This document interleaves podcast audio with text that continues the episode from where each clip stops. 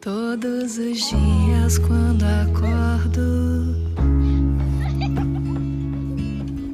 não tenho mais o tempo que passou, mas tenho muito tempo. O tempo muda tudo, Temos menos o amor. Feliz Dia das Mães Renner.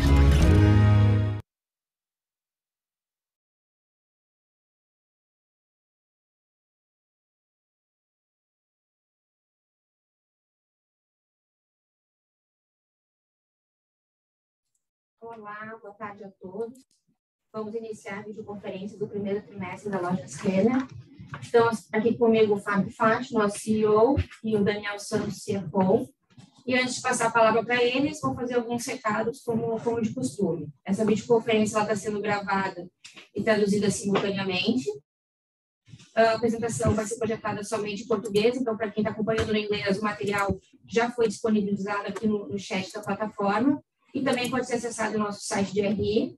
Perguntas direcionadas né, vindo de jornalistas, por favor, acesse a nossa assessoria de imprensa no telefone 11 3165 9586. E, fazendo um disclaimer inicial, lhes pareço que eventuais declarações que possam ser feitas durante toda a nossa apresentação aqui, relativas a per- perspectivas de negócio, projeções né, operacionais ou financeiras, são preços e premissas que a gente tem com base nas informações atualmente disponíveis e, por isso, obviamente, não necessariamente são garantias de ah, realização. Sobre a questão de Q&A, sobre a, desculpa, a sessão de Q&A, elas, as perguntas podem ser tanto enviadas por áudio, e aí é só levantar a mão né, no botão específico aqui da plataforma, ou também pelo botão, né, por mensagem no botão Q&A. Mais adiante, depois no final né, da- das falas do, do Fábio e do Daniel, eu volto né, ah, explicando novamente qual vai ser a dinâmica. E agora eu passo então a palavra, Daniel, contigo. Obrigado, Carlos. Boa tarde. É, agradeço a presença de todos. Vamos começar falando um pouco da, do nosso desempenho de, de, de faturamento, né, de receita líquida do varejo.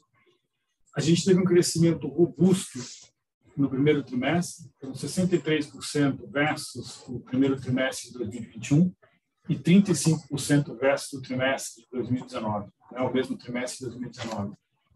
O desempenho de vendas, quando a gente analisa versus o mercado, e a gente compara isso versus o PMC do IBGE, é em torno de 65% o crescimento que a gente vê no PMC. que Significa que a Renner segue ganhando share no segmento né, e crescendo é, substancialmente acima é, do, do crescimento do mercado. O que a gente observou no primeiro trimestre foi um aceleramento sequencial ao longo dos meses. Né? Janeiro foi impactado pelo pela Omicron, né? A gente teve um fluxo de lojas, aí tanto tickets quanto peças que foi impactado fortemente pelo, pelo pelo momento que a gente tinha da pandemia ainda, né? E ao longo de fevereiro e março a gente teve uma uma aceleração, né? O trimestre, primeiro trimestre como um todo, ele ainda teve um, um, fluxo de, de peças e, de tickets negativo, né? Mas quando a gente chegou no mês de março, a gente conseguiu alcançar o número de peças positivas versus 2019. Tá? E a gente acredita que esse, né, quando a gente faz as, as contas internas com relação a esse impacto de janeiro, se a gente tivesse o mês de janeiro normalizado, primeiro trimestre teria crescido em torno de 5% adicional ao crescimento que, que vocês observam aqui, de 35% a 63,4% versus 2021. Né? Quais foram os grandes fatores para esse desempenho? Ah, por um lado, a gente tem essa atividade do sortimento de transição, né, a transição da coleção para o outono e inverno, bem como também a coleção de outono e inverno, que chegou bem no mês de março, já começaram a ter vendas muito positivas já ao longo do mês de março. E também a, a, questão relativa às ofertas homem, né, que teve uma ótima execução, seja nas operações em loja, seja digital. Né? destaque de desempenho para as nossas duas é, divisões, que é o Com e o Acho, né, que tiveram um crescimento de cerca de duas vezes do consolidado. Isso significa que versus 2021 cresceram em torno de 120%, um sólido crescimento que é, traz muita muita tranquilidade para a gente com relação à estratégia que a gente está tendo nessas duas divisões. Né? Abril segue acelerando, né, em número de peças e também transações versus 2019 e a gente observa um crescimento de volume né, de peças e transações um crescimento em torno de dois dígitos. Né? O evento do Dia das Mães, seja no digital, nas lojas físicas, ele é, o sortimento que foi colocado está muito bem composto, né? tanto os times de operação de loja preparados né, para, para encantar, né? e até o momento, já praticamente próximo ao Dia das Mães, como a gente está hoje, os resultados de venda têm sido super positivos. Né? Seguindo agora para quanto ao desempenho da nossa, do, nosso, do nosso negócio digital. Né? O crescimento do GMV no trimestre foi em torno de 38,7% versus 21, 416% versus 2019. Né? Atingimos aí uma penetração das vendas digitais no total do faturamento de 15,1% no tempo de 2022. E um ponto interessante para observar aqui, em abril, particularmente, a gente observa que o, os clientes, né, com o fim das restrições e, e, um pouco mais confortável de sair à rua em centros comerciais, a gente vê claramente uma volta dos clientes às lojas, né? E apesar desse aumento, da, né, um aumento mais forte das vendas das lojas físicas, a gente ainda segue com bom crescimento no nosso negócio digital, né? Nossa estratégia Omni claramente se mostrou eficaz, né? Onde os clientes, de certa forma, escolhem o canal que é mais, mais conveniente para a sua jornada de compra. Uma vez que ele está na rua, nos centros comerciais, ele compra na loja física, no outro momento ele volta para o digital. Então, a estratégia Omni se mostrou muito eficiente nesse trimestre, né, nesses últimos meses, de volta de circulação. Né? Ah, essa boa performance do digital, é, por um lado, a gente tem o sortimento, né, aliado a conteúdo e referência da marca de moda, né? a melhora que a gente que, que a pouco a pouco, mês a mês, eh, a gente tem nas, na, na, na, jornada de venda digital, seja no nível de serviço, né, no, no last mile, o tempo que, que demora para que o pedido possa chegar ao consumidor, seja na experiência do cliente no site, no app. Né? Hoje, o app significa, representa mais ou menos 167% das vendas online e o balanço está entre venda do WhatsApp, feitas pela web e também pelo, pelo, pelo nossos afiliados. Né? Ah, seguimos sendo líder absoluto em usuários eh, mensais ativos, né? E assumimos pela primeira vez a liderança nas visitas online entre todos os players nacionais, né? E fazem 15 meses consecutivos que a marca Renner segue top of mind na lembrança de marca em varejo de moda, né? Ah, margem bruta, né? Que foi um ponto de certa preocupação na, na última call, né? Importante a gente ressaltar que houve uma retomada importante versus T1 de 21. Chegamos aqui a uma margem bruta de 55,1, né, e que é muito próxima, próxima da margem pré-pandemia de 2019. Né? Esta performance, uh, ela reflete ganhos de eficiência, principalmente com relação à redução das remarcações, que atingiram o menor nível dos últimos 10 anos. Né? Isso é fruto da assertividade da coleção, né? se tendo uma coleção acertada que o consumidor gosta e, e, e quer comprar, né? e, logicamente, a correta composição e integração dos estoques. Né? E, logicamente, mesmo com os repasses parciais, os efeitos de inflação e câmbio nos preços de venda, essa equação combinada trouxe para a gente um, né, permitiu que a gente voltasse a esses níveis de margem histórica de 2019.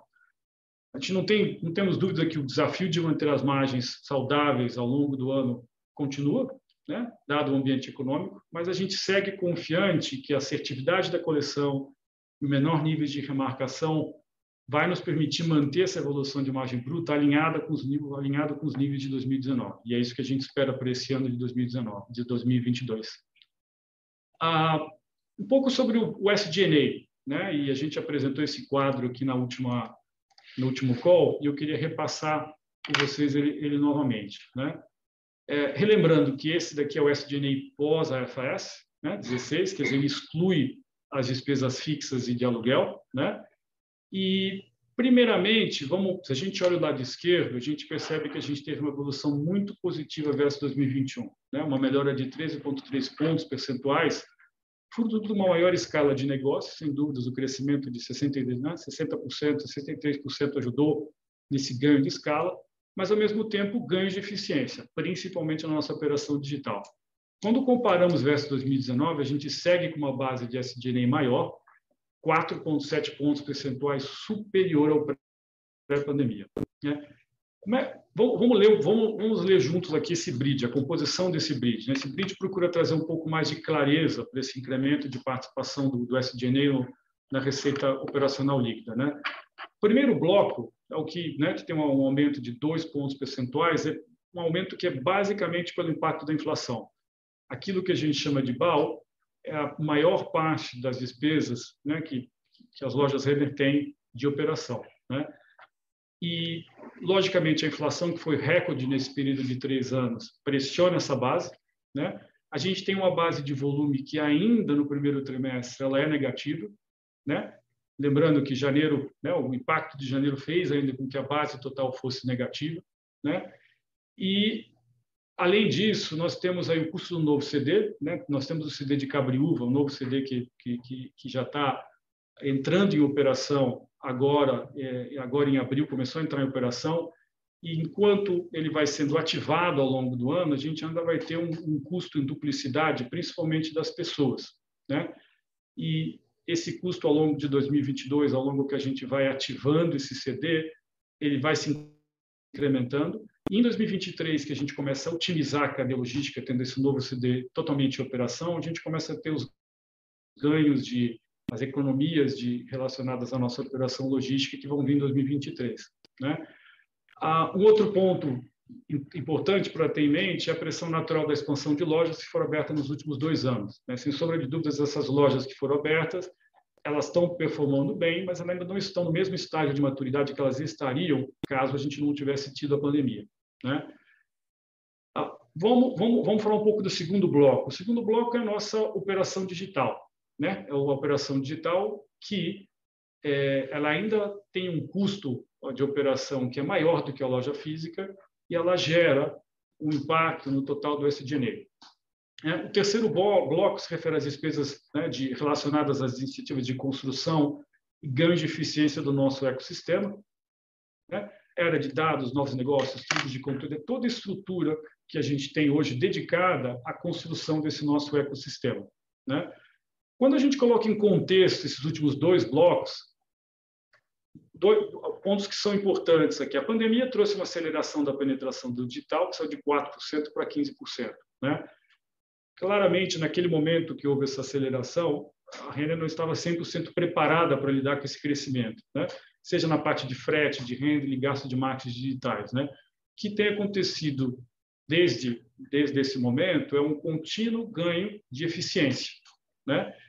E esse ganho de eficiência, por um lado, a gente tem o nosso novo CD, que, quando implementado, por exemplo, vai permitir três pontos percentuais de margem no digital, que já é uma, um número que eu já comentei com vocês na última call. E, além disso, quando a gente colocar essa estratégia de integração da escala off, né, do, do volume que a gente tem das lojas com a operação digital, os transit points sendo ativados e a otimização do last mile, vai permitir ainda mais um segundo avanço de eficiência no nosso curso logístico digital.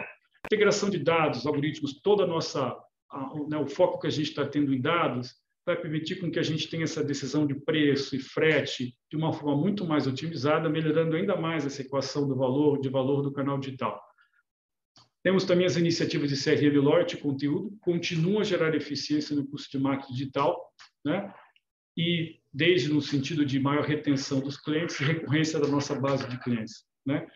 Ao longo de T1 22, a gente já teve ganhos de eficiência no digital, fruto dessas iniciativas. A gente vê uma redução do, das despesas de frete, do custo de aquisição de clientes na base né, da nossa, do nosso negócio digital de 6,2%. Isso foi o ganho de eficiência que a gente observa trimestre é, 22 versus trimestre 21. Né? E ao longo de 22 e 23, com a implementação do, dos planos que a gente tem, a gente vai né, seguir tendo esses ganhos de, de, esses ganhos de eficiência, né? E ao longo de 23, quando a gente tiver toda a operação de logística pronta, a, estrutura de CRM, a criação do programa de loyalty, a gente vai ver cada vez mais essa rentabilidade estrutural do canal digital está mais próxima da, da, da, da, rentabilidade da loja física, né? Longo de 22 e 23, a gente vai seguir ganhando eficiência. Ah, opa, som, nós vamos seguir ganhando eficiência na base na, na operação digital, tendo ganhos de escala que vão permitir com que a gente tenha uma diluição do SG&A. Falando um pouco agora da, da, da nossa Realize, né? Do, do, do, da carteira da Realize. Né? Ah, na Realize, a gente teve um aumento de resultados dos serviços financeiros, né? basicamente as melhores receitas impulsionadas pelo maior volume de carteira, reflexo do aumento nas vendas, bem como o maior spending feito dentro do meu cartão, né? seguindo a estratégia de priorização desse produto. Né? Com relação às perdas, o primeiro ponto que é importante a gente ressaltar é que a comparação com 21 e 20 ela fica prejudicada porque no momento da pandemia em 20 foi feita uma provisão muito forte dado todo aquele cenário e à medida que o cenário foi se demonstrando menos problemático, essa essa provisão foi sendo retornada no ano de 2021. Então a gente vê um valor muito alto em 20, um valor menor em 21. Ela não é uma base comparável para que a gente possa tirar algum tipo de conclusão. Quando a gente compara essa uma base mais normalizada, a gente sim observa um aumento nas perdas, né? mas isso está em linha com as nossas expectativas e com o histórico de movimentos econômicos similares ao que estamos passando. Então, não, não é nenhuma surpresa esse percentual de perdas que a gente observa na carteira em termos de 2022. Quanto aos vencidos, o crescimento do índice do meu cartão foi resultado de uma oferta, de uma oferta mais ampla, né? buscando uma maior rentabilização e levando a patamares mais né, normalizados para este produto. Né? O, nível, o nível de inadimplência da carteira total também reflete, de certa forma, o cenário macroeconômico atual, está alinhado com a nossa estratégia de rentabilização da carteira e, como eu já mencionei, em linha com os patamares históricos as expectativas para o período. A gente acredita que no T, no 2T, a gente vai ter ainda uma continuidade de crescimento da carteira, né, com recomposição de receitas, Porém, temos que ter em mente que essa comparação ainda com, com 2021 ainda vai estar impactada por esse período 2020-2021 e, e, a dinâmica desses dois anos, de como foram feitas as provisões. Seguimos aí com uma expectativa de, para o ano cheio de 2022, a gente chegar num resultado absoluto similar a 2019. É, com relação ao EBITDA, o EBITDA total de 2020, 2022 fechou 12 vezes superior ao T1 de 2021, né?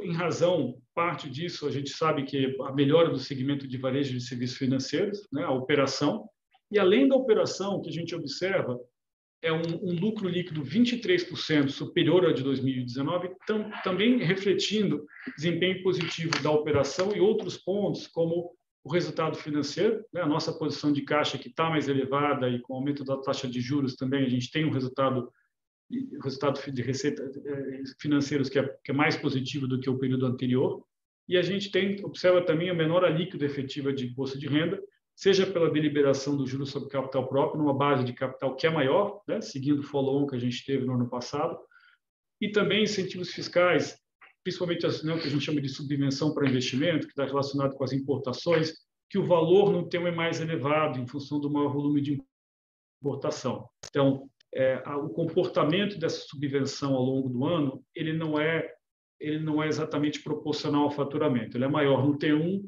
dado que a gente faz o maior nível de importações, né, para poder operar com o nível de estoque ao longo do ano. Então, ele é, ele é maior no período de T1. Para o T2 2022, a gente espera continuar a devolução do EBITDA, né? E, né, com, e a gente né, acredita que o, o EBITDA, né, o que a gente tem como indicação agora é que o EBITDA absoluto pré-RFS vai segue avançando aos níveis de 2019, né?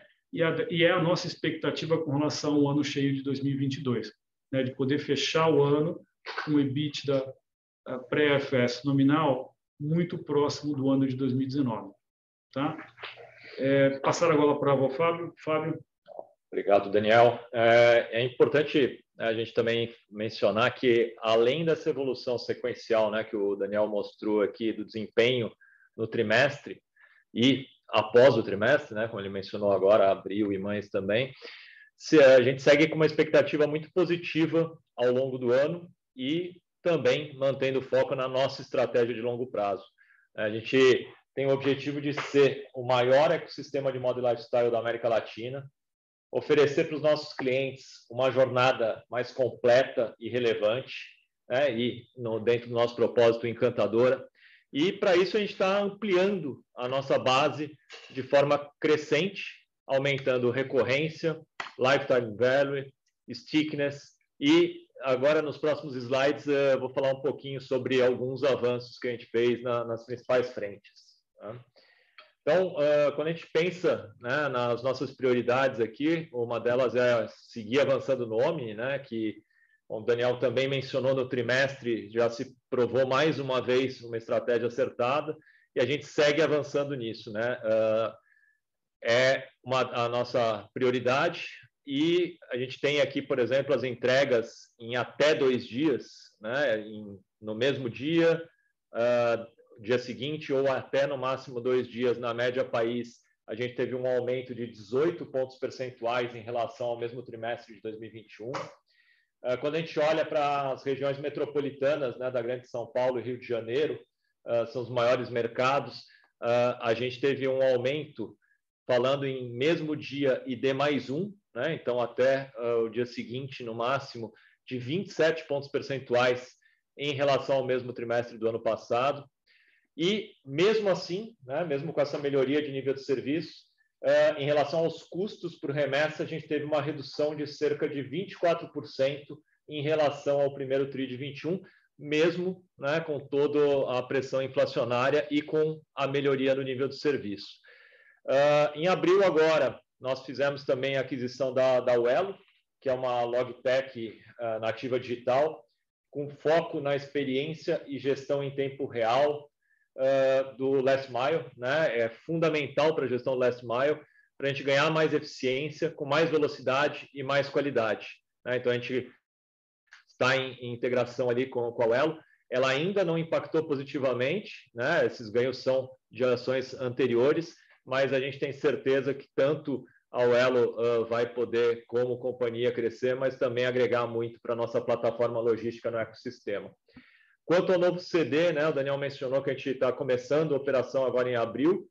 Né, então, nas últimas semanas agora de abril, a gente iniciou o processo da transferência das primeiras operações da Kamikado e depois, ao longo do segundo semestre, a gente começa também a, a iniciar as transferências de algumas operações da, da parte de moda. Né?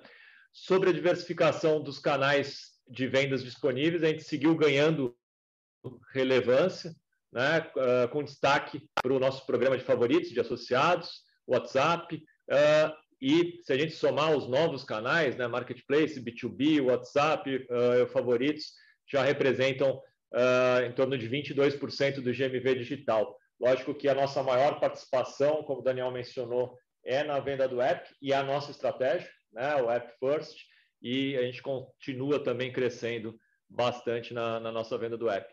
Na operação de lojas, a digitalização também seguiu avançando. Né? A gente está implementando mais caixas de auto, auto, autoatendimento número maior de lojas, flexibilizando o uso do Pag Digital, que estava restrito ao uso do meu cartão e do cartão Renner, e agora a gente já está em piloto com cartões de terceiros, o que deve ampliar ainda mais a utilização do Pag Digital, que é uma ferramenta importante de uh, velocidade nas lojas, de conveniência de digitalização das lojas e de digitalização dos clientes, né, uh, aumentando a nossa base de clientes no aplicativo da Rena.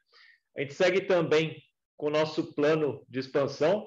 A gente inaugurou duas unidades no trimestre, né, no, no primeiro TRI, uma da Rena e uma da Kamikado. Uh, até agora, uh, até ontem, eram 10 lojas no ano, hoje já temos mais uma, né, já temos 11 lojas no ano, sendo que dessas 11, sete delas são em praças onde a gente ainda não estava presente. Né? Então é só venda adicional tanto para o físico quanto para o digital. Lembrando que numa praça nova, quando a gente abre uma loja, a gente agrega uh, em média 20 pontos percentuais na venda do canal digital para aquela mesma praça também. Para o ano, a gente uh, tem a expectativa aí de uma abertura de cerca de 40 lojas, considerando todos os nossos negócios. Né?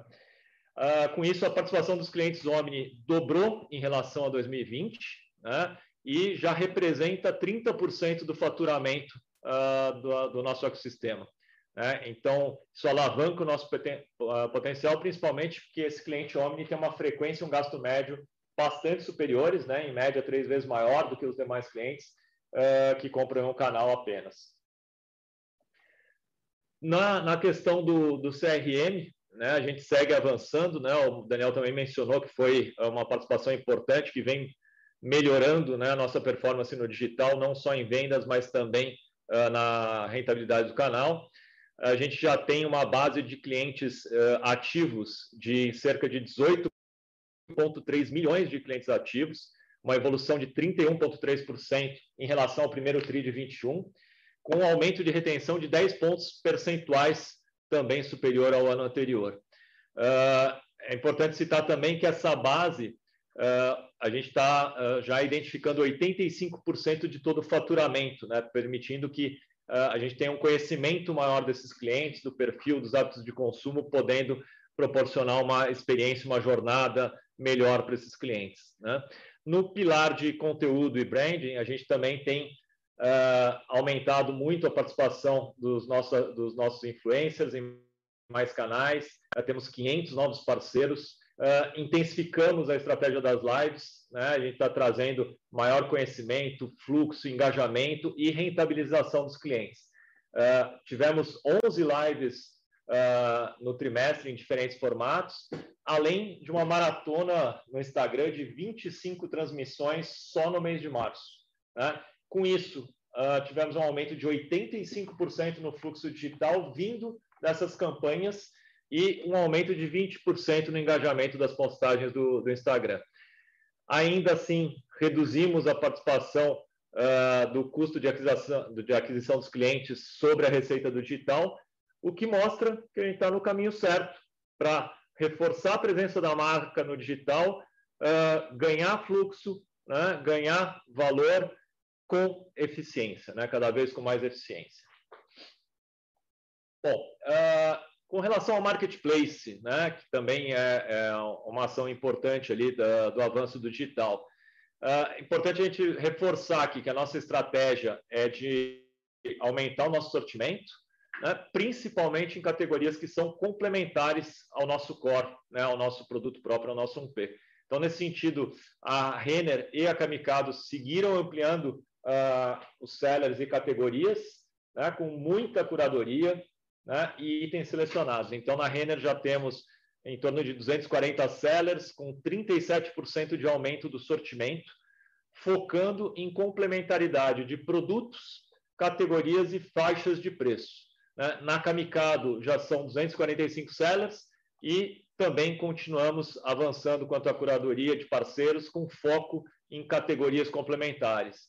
Né? Com isso, a gente reforça a sinergia também das marcas dentro do ecossistema. Então, Kamikado e o Com, por exemplo, dentro do marketplace da Renner, são, estão entre os top five uh, sellers uh, da Renner.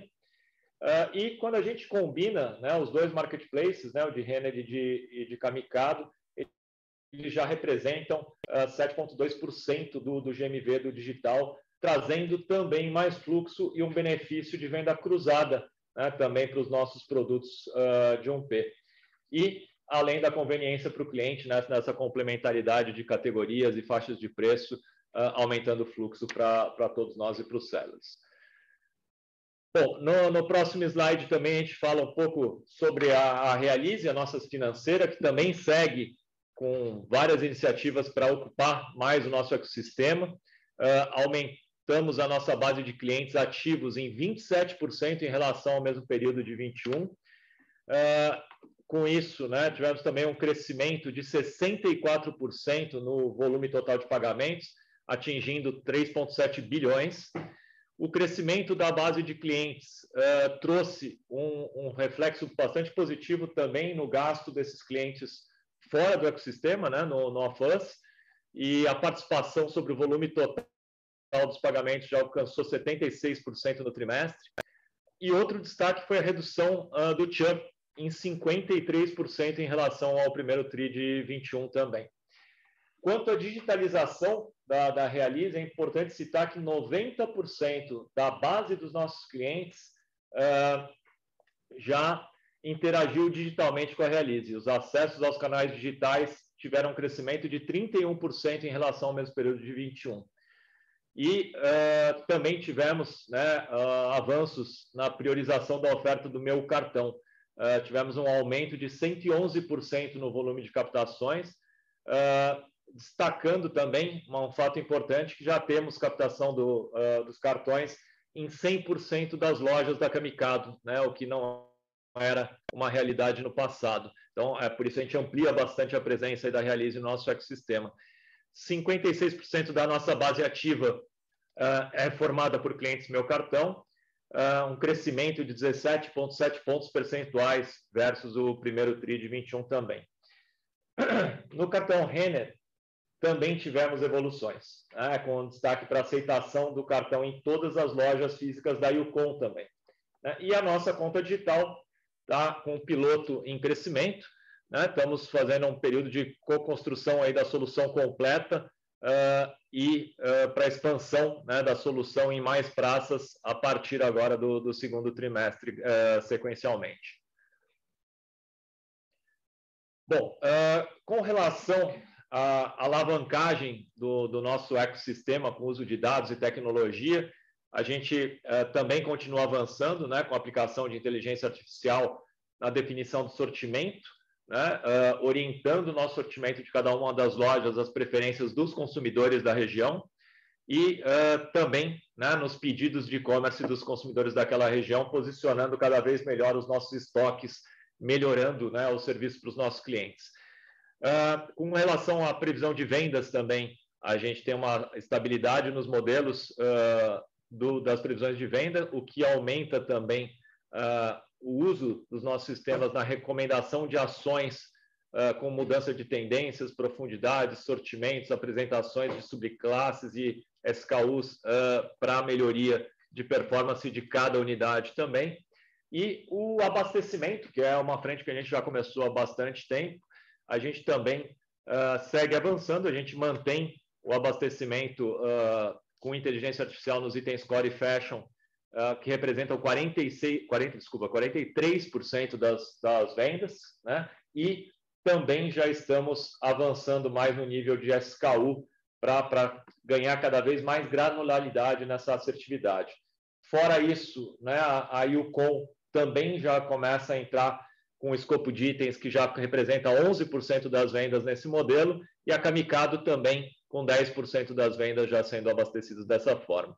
Então, Além disso, também, além do abastecimento, da decisão de sortimento, a gente já atua também uh, a partir do momento da compra, né, com ferramentas de sugestão de volumes, né, já fazendo com que os nossos estoques uh, sejam cada vez mais assertivos e toda a cadeia produtiva também mais integrada, evitando faltas ou rupturas né, é, evitando tanto faltas, rupturas quanto excessos de itens. Né? Com relação a preço e promoções também, a gente continua expandindo o nosso motor de remarcações.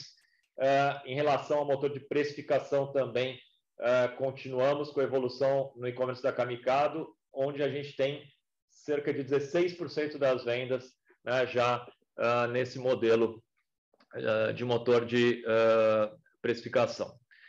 No próximo slide aqui, Uh, vamos falar um pouquinho sobre SD também. É uma alegria grande, a gente inaugurou agora, uh, nesse trimestre, a nossa segunda loja circular, né, com conceito uh, de economia circular, de circularidade, aliada à transformação digital.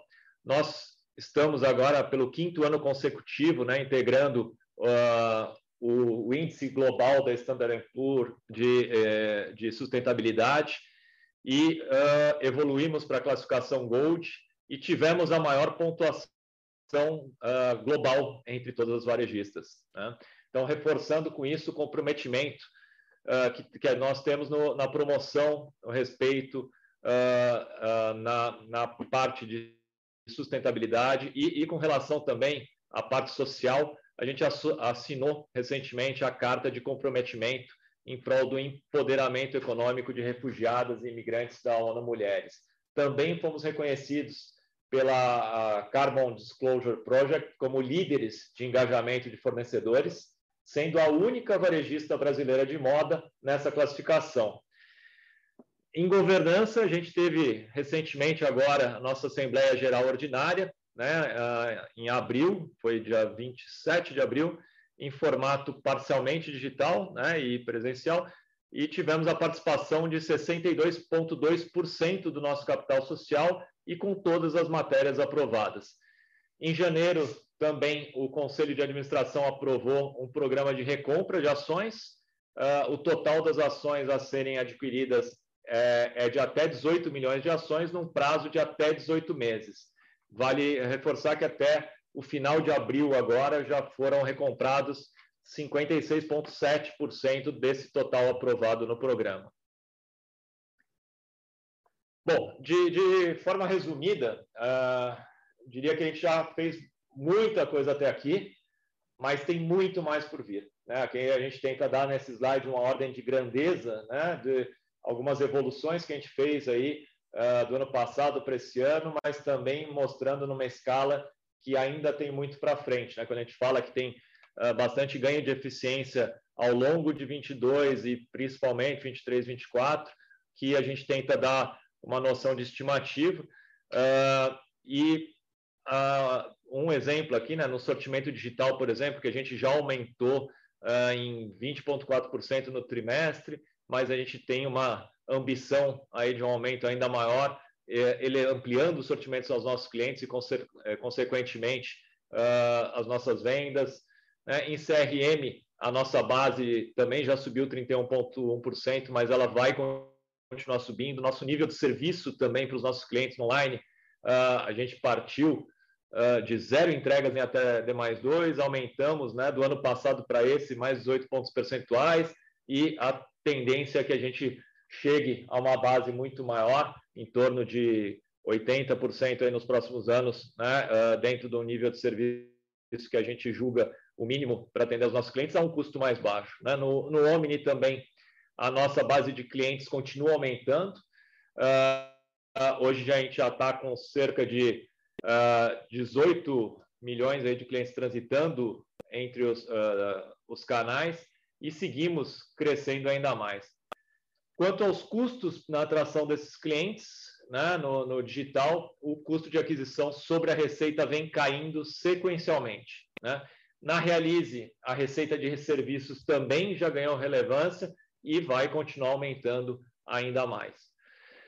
Bom, uh, e assim nós, a gente avança em relação ao segundo trimestre do ano. Né? O Daniel já falou que as vendas em abril uh, foram muito boas, né? O início de maio agora a gente está em pleno Dia das Mães, também seguem positivas, elas vêm tanto abril quanto maio bem acima das nossas expectativas iniciais e a gente está bem preparado né, para a realidade que a gente tem vislumbrado aqui agora e para frente. Né? Então, uh, continuamos também comprometidos né, com o nosso propósito de consolidar o nosso ecossistema líder na América Latina e com otimismo né, em relação ao curto prazo. Né? A gente tem visto uh, uma demanda muito importante pra, pelos nossos produtos, um ganho de, de mercado, né? estamos bastante convictos né, que os investimentos que a gente fez ao longo da pandemia e continua fazendo agora tem trazido um diferencial para a nossa empresa. Né? Então, a gente continua atuando nas nossas prioridades, acelerando o online, uh, crescendo uh, toda a participação digital, ampliando a nossa base de clientes Omni, uh, investindo nas nossas plataformas logística e tecnológica, são fundamentais para a gente avançar nesse nível de serviço e ganhar produtividade, fazendo muitas melhorias também uh, na reatividade, né, na responsividade à demanda, né, no nosso time to market, ter o produto certo na hora certa, no lugar certo, para ter uma cadeia cada vez mais integrada e veloz. E os nossos investimentos na Realize também, que uh, por si só é um negócio importante e que também gera valor para todos os negócios e parceiros do ecossistema. Com tudo isso e com muito foco, a gente segue buscando maior geração de valor com ganhos de produtividade e eficiências nas nossas operações. Tá? Bom, aqui também acho que o Daniel citou né, uh, o quanto a gente vem crescendo acima uh, do mercado. Aqui a gente traz uma linha uh, da pesquisa mensal do comércio histórica e a gente vê que, sim, né, em momentos de crise, em momentos como esse, existe uma consolidação de mercado. A gente continua vendo isso nesse momento e a gente também, assim como aconteceu em outros momentos, a gente vem ampliando o nosso ganho de mercado, a nossa consolidação de mercado, e a gente entende que dessa vez a gente tem uma oportunidade até maior de fazer isso em função né, da, da profundidade aí da, da crise, né, da, da importância dessa crise, da fragilidade do mercado e, ao mesmo tempo, de todos os esforços, investimentos, iniciativas que a gente fez nesse sentido para melhorar a nossa empresa também. Uh, uh, do ponto de vista do consumidor, né, o consumidor nesse momento sempre busca né, uma marca que ele confie mais, né, e a gente tem investido para que não só uh, a gente tenha essa confiança dele pelo nosso histórico passado, mas cada vez mais pelo presente e pelo futuro também. É por isso que a gente entende que pode ter até um ganho cada vez mais importante nesse sentido.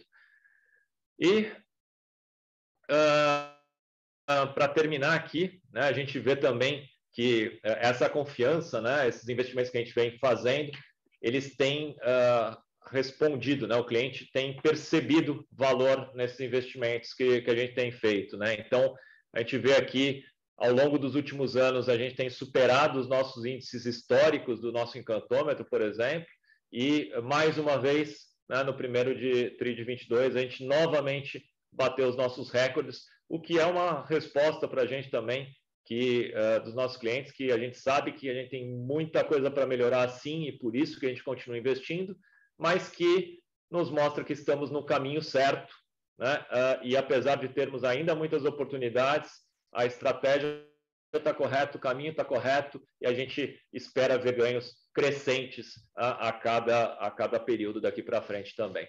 Bom, era isso, né? acho que já falamos demais aqui, dá tempo para a gente fazer as perguntas e respostas aqui, passar, devolver aqui para a Carla, então. Obrigada, Fábio, Daniel. Bom, agora a gente inicia então a sessão de perguntas, né? Lembrando que elas podem ser feitas tanto por áudio, e aí é só apertar o botão aquele de levantar a mão, ou então por mensagem também ali no botão específico de Q&A. Tá? Eu vou começar pelas perguntas aqui por áudio e depois passo pelas que a gente tem por mensagem. A primeira pergunta vem da Helena Vilares, do Itaú. Tudo bem, Helena? Pode, por favor, prosseguir. Oi, pessoal, conseguem me ouvir? Sim. Legal. É, a gente tem duas perguntas aqui do lado do Itaú. Obrigado por pegar as perguntas. A primeira é vocês dividiram bastante coisa em relação à logística, ao centro de distribuição, ao elo, tudo que vocês têm feito. O que, que vocês pensam para um médio prazo em termos do que pode faltar ainda? Ou esse era realmente o investimento que vocês queriam? E vocês também dividiram durante o call um pouco de como a gente pode pensar no ramp-up, mas pensando três, quatro anos para frente, como que você acha que é, pode estar, por exemplo, o tamanho da operação do elo ou até a própria capacidade do centro de distribuição? Enfim, a gente queria olhar um pouco para a logística aqui no médio prazo. E o segundo ponto que vocês dividiram ao longo do call e no próprio release, que é super interessante, é o uso da inteligência artificial, né? Como vocês estão focando nisso, em várias partes diferentes aqui da operação, que é um ponto super interessante, porque a gente vê até em players globais que é, têm uma operação super de sucesso. É, o que, que, vocês acham que têm sido os principais aprendizados no uso dessa inteligência artificial? O que, que vocês acham que têm sido os maiores desafios? Enfim, é, essas nossas duas perguntas. Obrigada. Bom, Helena, eu, eu, começo aqui, o Daniel pode também complementar. Acho que uh, na tua primeira pergunta, né, com relação, uh, e obrigado pelas perguntas aí, uh, com, com, relação à logística, né, a gente tem, tem um, uma estratégia na nossa plataforma logística importante sobre posicionamento de estoques, né, toda a operação logística, fulfillment de malha e a, a, questão do abastecimento, né, o handling e abastecimento tanto das lojas quanto dos clientes. Né? Então, quando a gente olha para o investimento que a gente fez muito relevante né, no nosso novo CD, ele acaba sendo um coração tanto para as lojas físicas quanto para o last mile dos clientes, né? um CD uh, eh, de operação Omni, né? com uma tecnologia das mais modernas do mundo, né? Uh, vai ser a mais moderna aqui uh, para o nosso segmento na, na América Latina aqui, e uh, isso vai trazer um, um, patamar de eficiência muito maior para a nossa operação, né? E eu, quando eu digo eficiência, tanto em velocidade quanto em custos, né? Tanto no abastecimento das lojas quanto na entrega para os clientes, né? Uh, e também uma oportunidade de escala, o que para a logística é muito importante, né? Então é, é, a gente acaba tendo um ganha-ganha, né? Porque a gente vai trazer todas as nossas operações ali para um mesmo motor, para um mesmo coração, a gente ganha sinergia ali de, de fretes e transportes e pode, em breve, também começar a atender uh, os nossos parceiros também, ganhando ainda mais escala, frequência, redução de custos e ganho de serviços para todos. Mas isso também né, não é só a operação do CD, acho que esse é um ponto importante, um motor importante, Uh, tem toda a questão do posicionamento desses estoques, né, para ganhar eficiência uh, em custos e velocidade. E a questão do elo também, principalmente na questão da, da gestão desse last mile. Né? Acho que a gente pode escalar, uh, ajudar a escalar a presença da Uelo e a Uelo também trazer uma gestão melhor do nosso last mile ali, uh, ganhando mais eficiência. Com relação a, investimentos, né, com certeza a gente ainda tem uh, algumas questões a fazer, mas eu diria que, lógico, sempre a gente tem investimento para ser feito, mas uma parte mais relevante ela estava concentrada aí no novo CD, se a gente pensar em, em investimentos. Né? Eles continuam, se uh, Daniel, se quer pegar daí do gancho, sim, é sim. É volume, mas uh, acho que a parte mais relevante... A parte mais relevante já passou, né, E, e na verdade, o que a gente tem como prioridade daqui para frente é executar tudo isso, né? Colocar esse CD para frente, a estratégia de transit point, a Elo sendo integrada à cooperação. Então, é, vai, salvo que a gente tenha um crescimento de volume gigantesco, que seria a gente deixaria todos nós muito felizes, né? Aí a gente poderia pensar no investimento adicional, mas esse CD ele tem um tamanho suficiente para trabalhar a nossa operação nos próximos, vai, seis a oito anos tranquilamente. Tá? Então, grande parte de investimento passou, é um tema de execução. Bom, e a uh, tua segunda pergunta aqui, né, Helena, sobre os aprendizados de, uh, sobre inteligência artificial, algoritmos, né? Acho que uh, tem vários, né, principalmente porque modelar isso em meio a, a cenários de tanta volatilidade é, é mais difícil, né? Então, acho que a gente uh, poderia até ter escalado mais rapidamente algumas soluções, a gente acaba tendo um pouco mais de.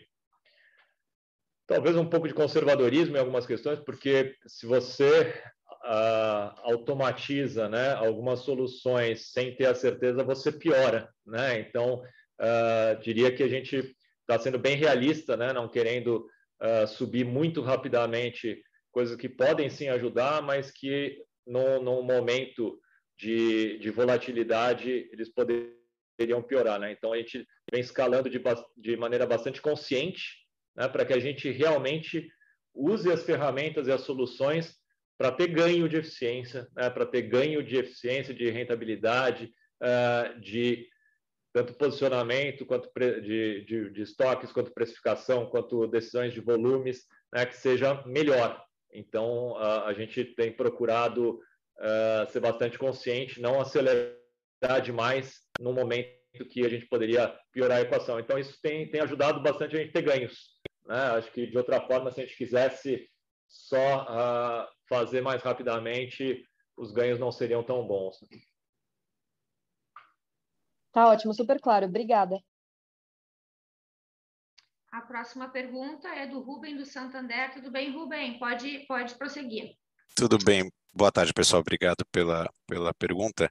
É, eu queria pegar esse, esse gancho na pergunta da Helena, inclusive, é, sobre essa questão de, de investimentos, e que parece que boa parte já, já, já foi feito, né? mas vocês podem dar uma, uma, um update em relação à expectativa de capex para o ano. Acho que teve algumas flutuações ali entre os tris por conta da abertura do CD, das aberturas de, de loja também, mas queria pensar um pouco é, no valor para o ano que a gente deveria esperar e dado que boa parte desses investimentos é, já foi, como a gente deveria pensar em termos de alocação de capital daqui para daqui para frente, porque geração de caixa da empresa deve continuar melhorando ao longo do ano, como vocês comentaram.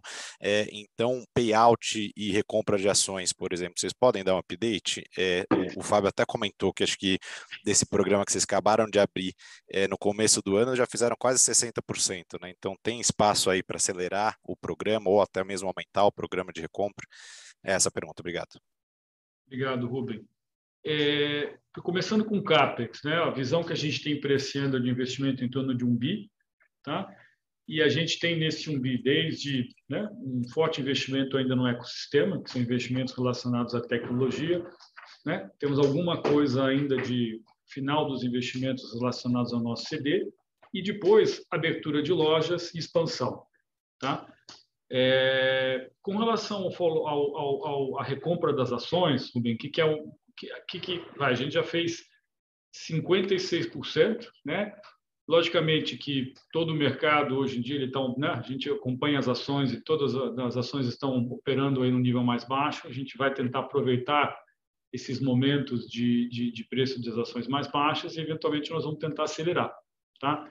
Então, a gente vai, é, dentro desse programa que já é existente, né, que a gente já, já comunicou ali no início de janeiro, a ideia é a gente eventualmente né, conseguir acelerar e executar ele talvez um tempo mais curto.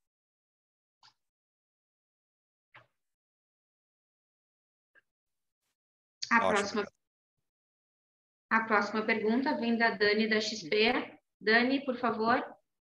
Obrigada, é, boa tarde, pessoal. Obrigada por pegar minha pergunta. A minha primeira, na verdade, é um quase que um follow-up aí na, na, questão da do Ruben, mas mais com um ângulo de estrutura de capital, né? É, eu queria entender como que está a cabeça de vocês para a estrutura de vocês hoje. Entendo que tem um desafio macro aí, que às vezes é bom, né? Ter um, um colchão um pouquinho maior de liquidez, mas é, queria entender principalmente, acho que talvez a sua visão, Daniel, dessa do que, que, seria uma estrutura de capital ótima, e aí talvez até fazer a conexão com o ponto do Ruben de eventualmente pensar em, em um nível de payout mais alto, enfim.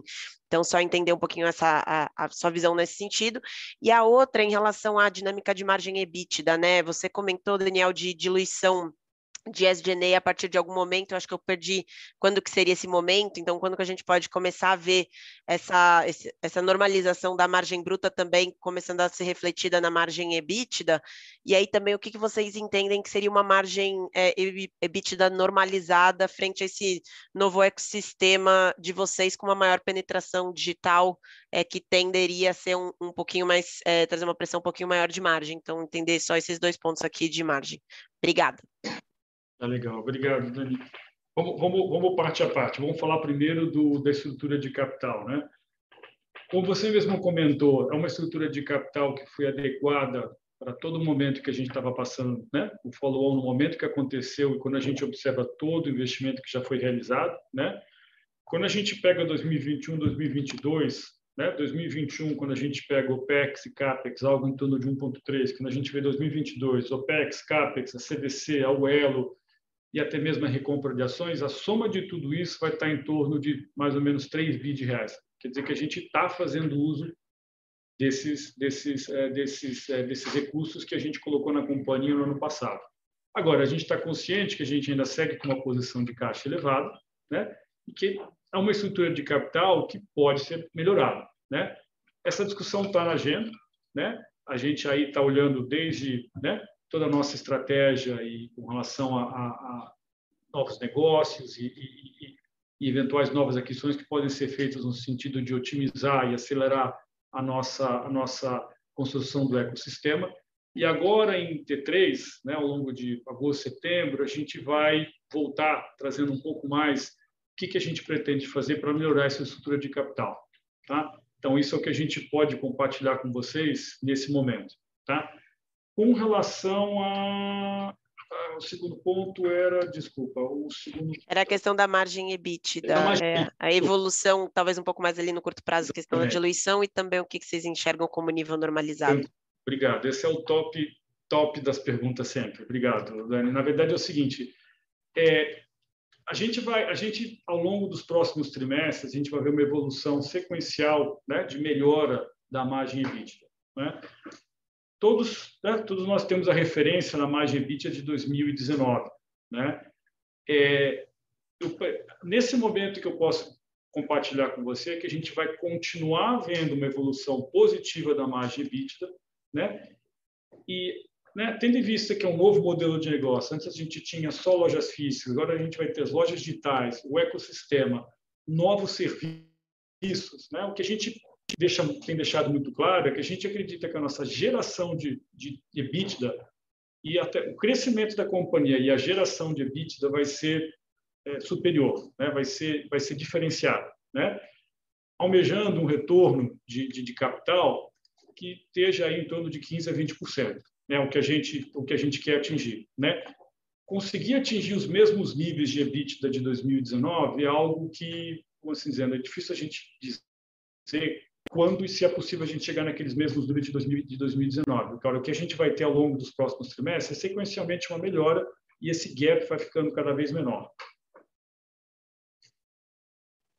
Tá ótimo, muito obrigada. Obrigado. Próxima pergunta vem do João Soares, do Citi. Tudo bem, João? Pode, pode prosseguir. Tudo bem, Carla, obrigado e boa tarde, pessoal. É, acho que eu queria ouvir um pouco sobre as vendas, né? A gente sabe, a está vendo uma aceleração interessante das vendas e acho que foi, foi bem claro o breakdown que vocês fizeram do que, que é tráfego, o que, que é preço. E acho que eu queria ouvir um pouco, assim, olhando o curto prazo, como é que vocês estão vendo essa evolução, né? O que está drivando agora é, essa venda, né? É uma, é uma mobilidade que está voltando e talvez um, um, preço que vai arrefecendo. Se vocês puderem dar um pouco de cor, assim, como é que vocês veem essa sustentabilidade de vendas? E acho que é interessante também é, essa dinâmica de market share que vocês compartilharam, né? Se vocês pudessem falar um pouco melhor onde que está sendo esses ganhos de market share, né? Em quais praças vocês estão vendo mais oportunidades de crescer, tá? E, e o último ponto, se me permitir, em relação à carteira, né? Acho que o Daniel falou bastante sobre a carteira e que espera um crescimento ainda no curto prazo, né? E acho que eu queria ouvir um pouco sobre, e como vocês também falaram, o resultado absoluto do ano deve parecer com 2019, né? Então, como que é, a gente deveria pensar nessa nessa inadimplência da carteira, né? O que que, nesse target aí de, de resultado do, da Realize, o que que vocês, é, qual é a visão de vocês em relação à inadimplência, né? Obrigado, João. Vou, vou pegar a tua primeira pergunta aqui, eu deixo o Daniel na segunda aqui. Uh, bom, sobre venda, acho que uh, a gente tem visto um, um, movimento crescente, né? Acho que janeiro foi um, um, ponto fora da curva pelo Omicron ali. Fevereiro já recuperou bem, março foi melhor, abril melhor ainda, né? E, e maio vem mantendo também, lógico, são poucos dias de maio, a gente agora está no, no, no, momento mais importante ali, mas uh, março foi muito bom, abril e maio também vem sendo muito bom, né? E Parte disso a gente vem, vem o ganho de market share, né? Parte disso a gente vê também uma recuperação do setor, né? Acho que é, o aumento na mobilidade da população gera uma demanda, né, por, por itens de moda maior, né? Então as pessoas uh, acabam tendo uma demanda, um consumo maior a partir do momento que elas têm mais mobilidade, se movimentam, vão ao trabalho, a festas, uh, têm mais uma relação social. Então isso gera um aumento de demanda para todo o setor.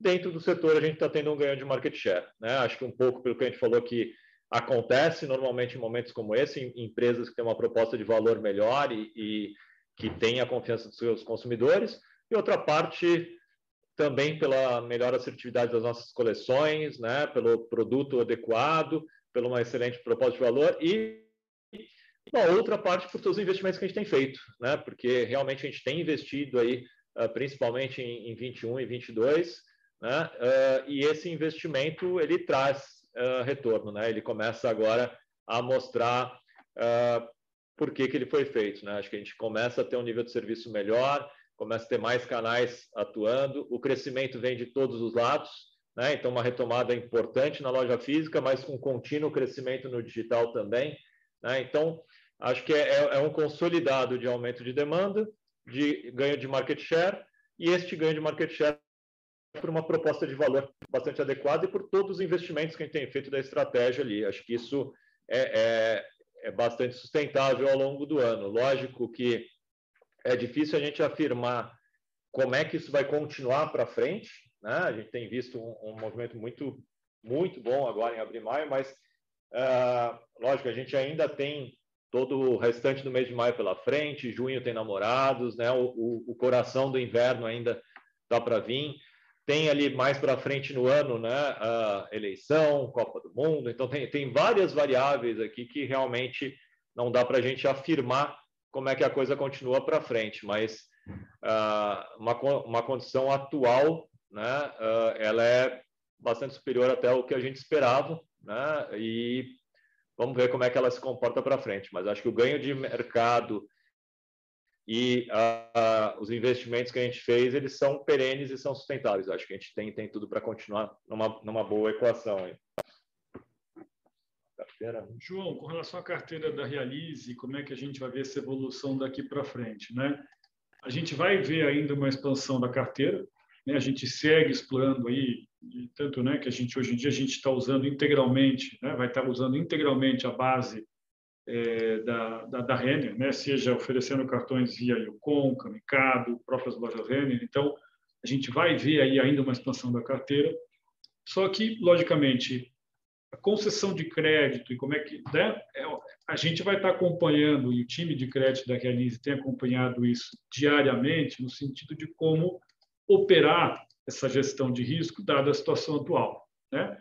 Felizmente, hoje tem uma série de informações que estão disponíveis e o time consegue calibrar, seja por uma questão de praça, de região, eles conseguem calibrar essa oferta de crédito de tal maneira que a gente consiga otimizar essa carteira. Vai ser uma carteira maior, uma carteira que, logicamente, quando você expande a carteira, você vai ter, né, em termos de perdas nominais, um, um valor um, pouco, um valor maior, mas a ideia é, com a política de crédito que, a, que a, esse acompanhamento de crédito que a Renisa vai fazer, a gente conseguir coacionar e ter uma boa rentabilidade que vai permitir a gente chegar nessa, nessa visão que a gente tem de, de chegar no mesmo nível de, de total de EBITDA gerado para de 2019.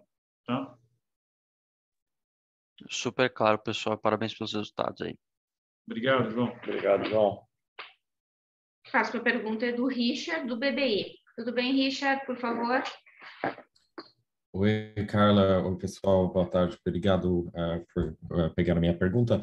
Que, queria perguntar sobre o slide 15 uh, eh, da apresentação, onde vocês mostram basicamente o, o progresso que vocês estão fazendo com, em, em, algumas métricas, algumas KPIs do ecossistema e, e as metas que você tem para 2024, 2025. e, e, tem alguns que, que vocês avançaram muito bem, tipo Active Customers, Omni Customer Base, etc. Então, o, o que eu queria entender é se, se vocês estão, vamos dizer, é, mais avançado do que vocês é, achavam que seriam nesse, nesse momento, no primeiro TRI de 2022, em algumas dessas métricas, e, e se você acha que seria possível, ao longo vai, dos próximos trimestres, talvez no ano que vem, que as metas para 24, 25 podiam até ser ser revisados uh, para cima. Só, só para ter esse entendimento de onde vocês estão nessa jornada uh, e, e, e, se tiver essa, essa chance de talvez uh, ter uma meta talvez um pouco mais usada no futuro. Obrigado. Bom, obrigado, obrigado pela pergunta, Richard. É um ponto interessante aqui. Eu, eu, diria que sim, sem entrar especificamente em uma, né, mas no, no consolidado de todos ali, quando a gente olha o primeiro tri acho que a gente veio uh, bem em linha com, com o que a gente tinha de expectativa, né? tanto nos resultados, na venda, quanto na, uh, nas entregas ali. Uh, lógico que, da mesma forma que a gente foi evoluindo sequencialmente aí na, na venda, também nas entregas a gente foi evoluindo sequencialmente. Então, eu te diria que foto de final de primeiro TRI, a gente está nas nossas expectativas, muito próximo, levemente acima ali das nossas expectativas nas entregas também. Uh, mas a gente viu uma melhora sequencial, né? diria que nesse momento, lógico que ainda em início de segundo tri, tanto em, em, vendas quanto nas entregas, a gente já começa a sequencialmente ver uma melhora, o que nos, nos leva nesse momento a estar na foto acima das nossas expectativas também nas, nas entregas, mas ainda tem muita coisa por vir, né? tanto neste ano de 22 quanto para a gente pensar se isso se reflete uh, numa melhora ainda 24, 25. Eu diria que primeiro tri em linha, agora a gente já começa a ficar um pouco descolado e, e melhorar em relação às nossas expectativas também nas entregas. Né? Tá bom, excelente. Obrigado, Fábio. E a próxima pergunta é do Joseph, do JP Morgan. Tudo bem, Joseph? Tudo bem? Boa tarde. Boa tarde, Carla, Fábio, Daniel. Obrigado pela pergunta. É, eu, queria explorar um pouco, talvez, a interconexão aqui da Realize com o ecossistema de moda da empresa. Então, é, olhando hoje, né, vocês estão fomentando bastante a utilização desse cartão, né, tive um crescimento de carteira bastante expressivo. Eu queria explorar com vocês como é que esse cliente da Realize é, ele tem é, se comportado dentro do mundo Omni, da empresa, né? E como é e como ele se compara, né? O, o cliente realize versus o cliente omni é, sem realize versus um cliente é, puramente digital para entender talvez qual que é o grande poder desse, desse ecossistema, né? E aí é, no segundo ponto, queria explorar com vocês é, o que, que vocês estão fazendo né, de fidelidade. Estão falando bastante de incentivo financeiro, né? A gente tem visto cashback, entre outras coisas, é, são grandes drivers de, de, de, fomento, né, de utilização, de engajamento. Então, queria explorar com vocês o que, que vocês têm visto é, nesse âmbito. E, por último, é, olhando para essa parte de composição de sistema, a gente tem uma, tem uma marca que é relativamente pequena no todo, mas é, talvez foi a grande surpresa do TRI, que foi a Ucom. Então, pensar como é que vocês enxergam o potencial de, de construção de marcas nativas digitais dentro da Renner para esse ecossistema de moda, né? Então, a gente tem a Yukon, que é meio que um spin-off de um lifestyle que existe dentro da Renner, mas talvez a construção de outras marcas é, se alavancando na, na, nas outras categorias que você tem dentro da própria empresa. Obrigado. Obrigado, José. Uh, bom, acho que uh, sobre a, a, primeira parte da tua pergunta aí, né, da, da, importância do cliente realize, da realize no ecossistema, uh, é, é, bem relevante, né? Dar um exemplo aqui, né? Você fez menção a clientes realize, né? E que como é que é a relação deles dentro das nossas marcas, né? E a gente fala muito do cliente Omni, que tem um gasto anual em média três vezes maior do que os clientes de um canal só. Quando a gente fala do cliente Realize, que atua uh, em mais de uma marca do ecossistema, né, que é um cliente Realize, é um cliente Renner e ou Renner e Kamikado, uh, é, é, um cliente que tem, em média, sete vezes mais gasto do que os demais clientes. Né? Então, é, é, sim um cliente importante. Né? E quando a gente olha o cliente Realize, sendo sobre um canal, ele tem um spend maior, sendo Omni, ele tem um spend maior, quando ele é multimarcas dentro do ecossistema, maior ainda.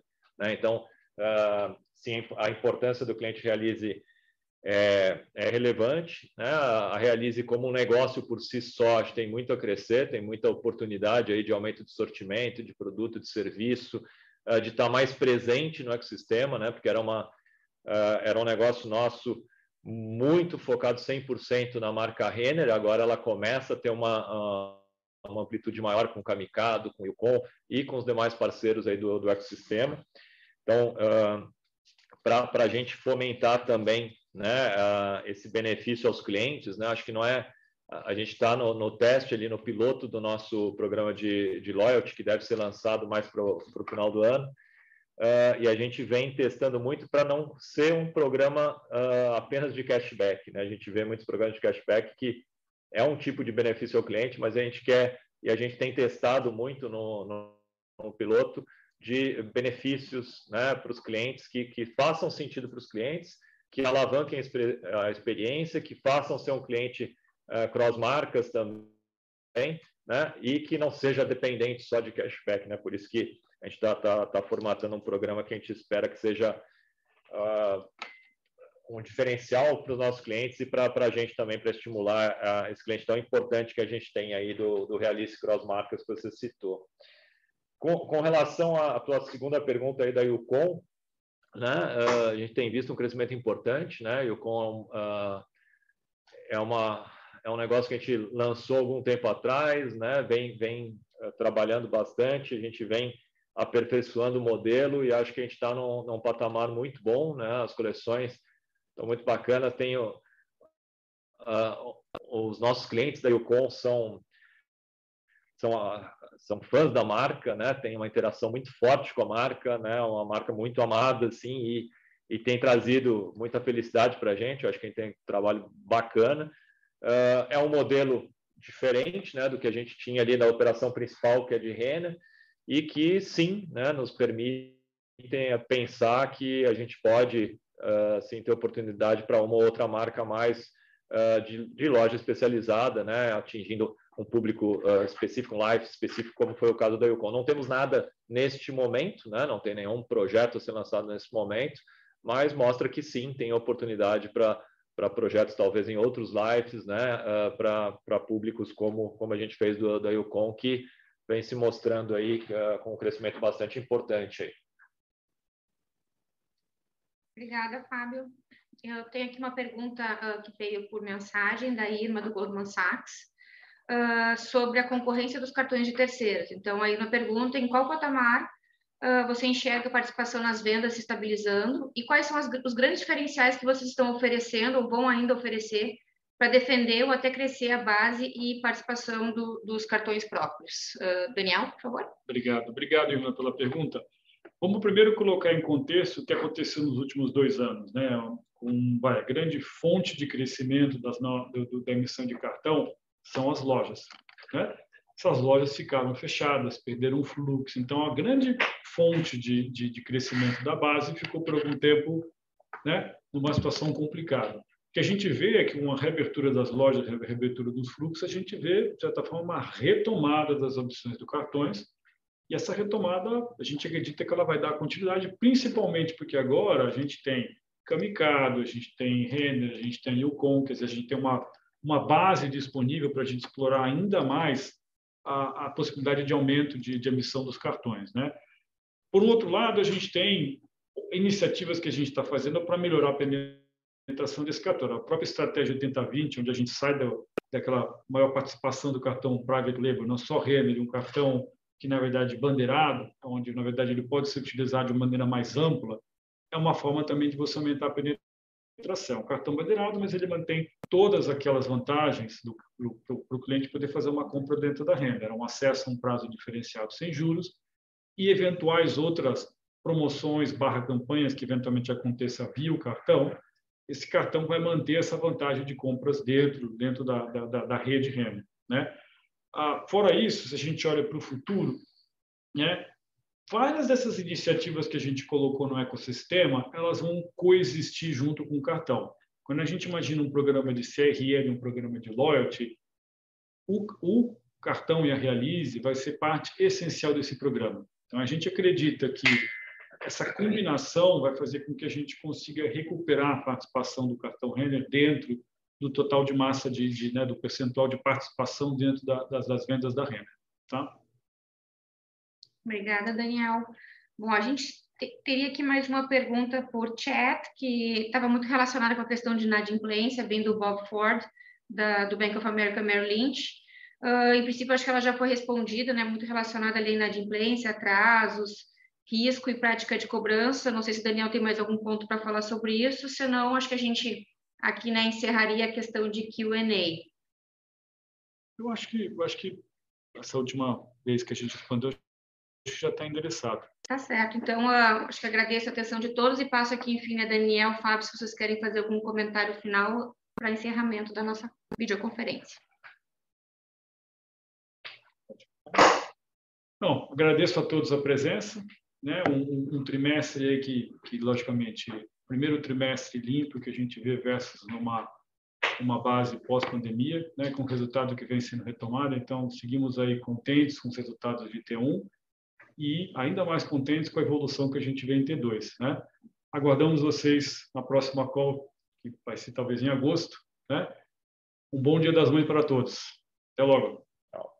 Obrigado a todos também. Acho que, é, como o Daniel falou, é um, um, primeiro trimestre quase limpo, né? No começo de janeiro ainda teve, teve um impacto, né? A gente espera que segundo tri próximos a gente tenha uma, uma, normalização maior e a gente tem visto na normalização um ambiente bastante favorável aí uh, ao nosso segmento e principalmente à nossa empresa em função de tudo que a gente uh, trabalhou para acontecer aí nos, nos últimos meses, né? Então, tem uma confiança que uh, a gente tem uma tendência, né, uma expectativa importante aí de ver uma melhoria uh, importante ao longo dos próximos meses uh, do ano aí para frente também. Obrigado pela atenção, obrigado pela presença, né? feliz Dia das Mães, né? Parabéns às mães aí e uma ótimo, um ótimo final de semana.